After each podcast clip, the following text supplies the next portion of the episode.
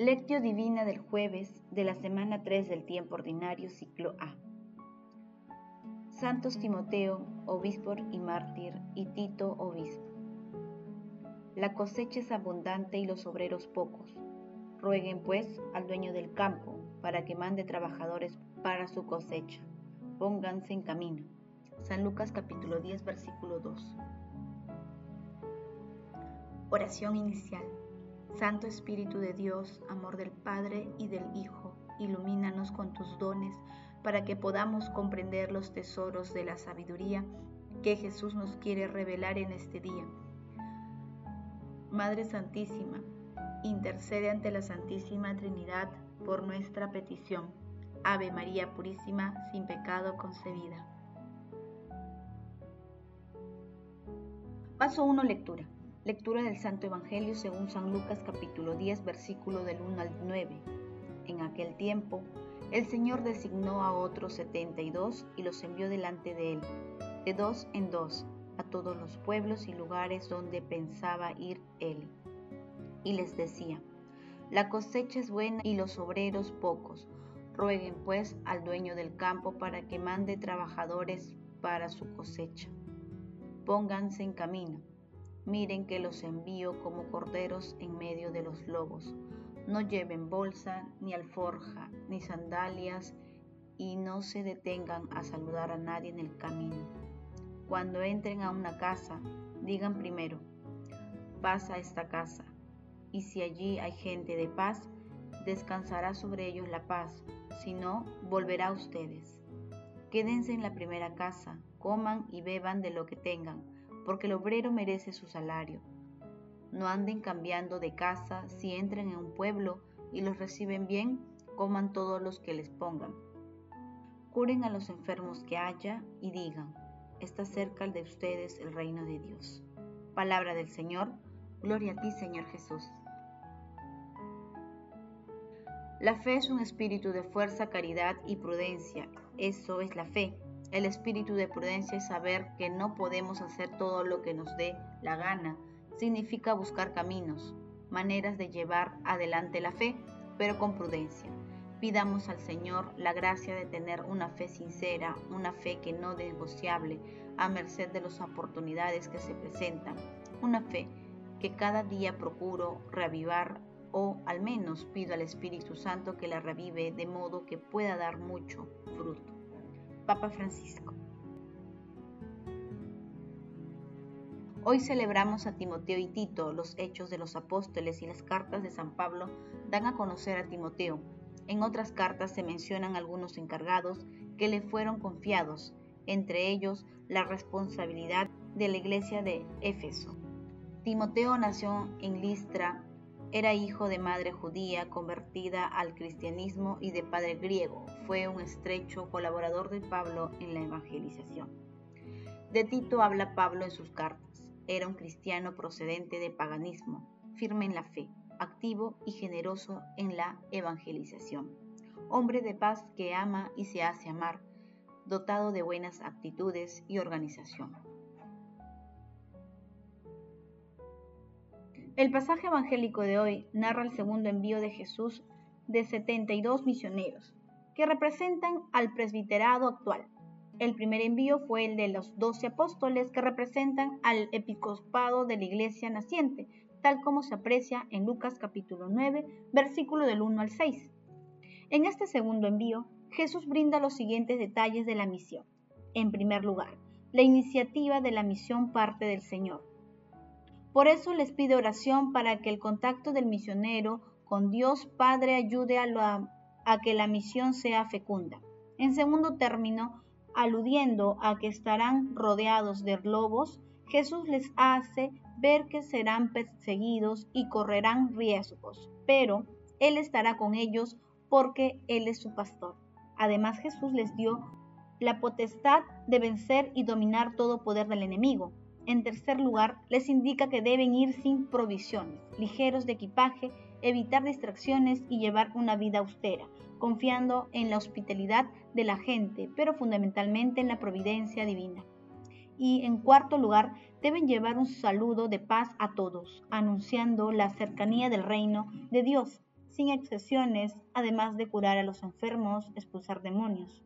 En suma, deben llevar la misericordia de Dios con fe por donde vayan. Paso 2. Meditación. Queridos hermanos, ¿cuál es el mensaje que Jesús nos transmite a través de su palabra?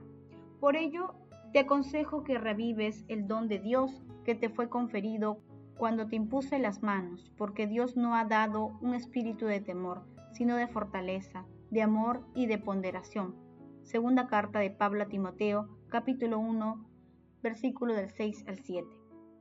El llamado de Jesús a los misioneros en su envío tiene un carácter universal porque es imperioso anunciar la buena nueva. Todos estamos llamados a la misión de llevar la palabra de Dios y su amor a toda humanidad, empezando por nuestras familias, centros de trabajo y estudios, comunidades y por donde vayamos.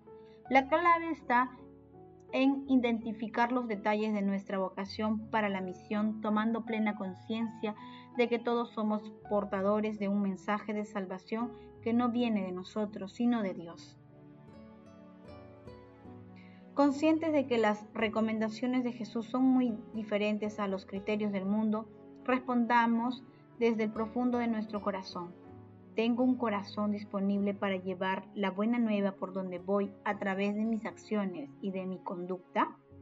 Que las respuestas a esta pregunta nos ayuden a quitar en medio los obstáculos que impiden ser misioneros muy activos de nuestro Señor Jesucristo, comprendiendo que la misión no es fácil, pero con la ayuda de Dios todo es posible.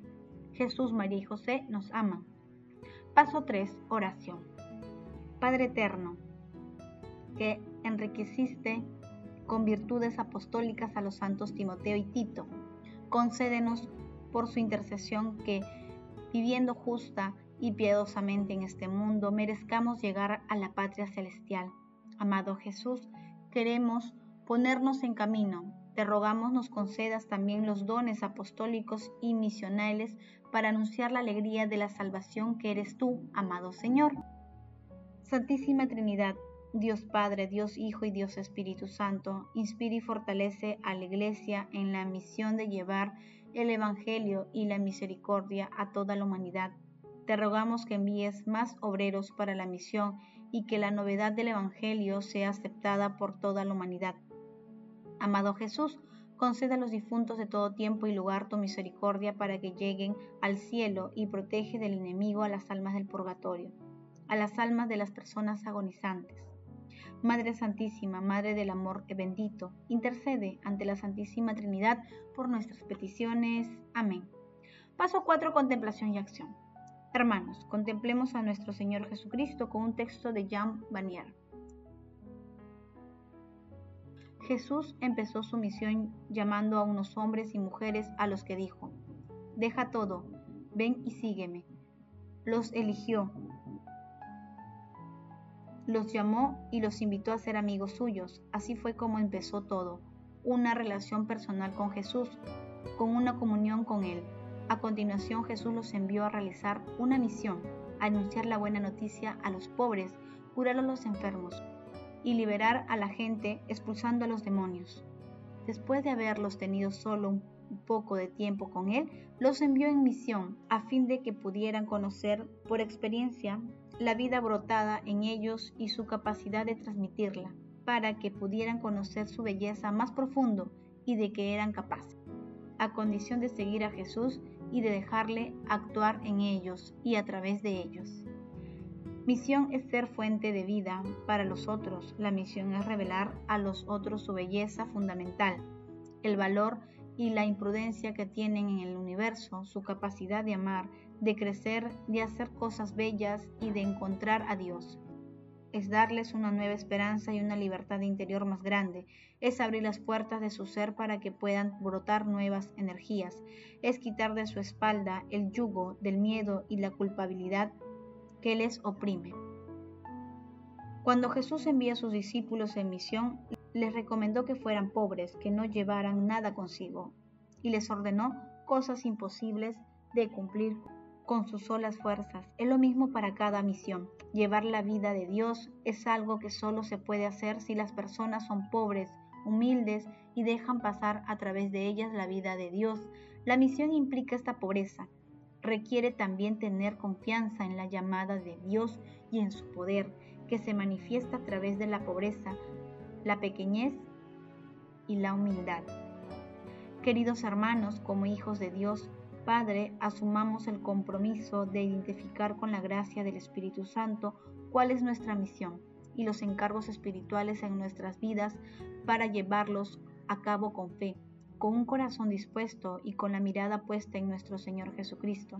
Dejemos que el Espíritu Santo nos inspire a través de las palabras.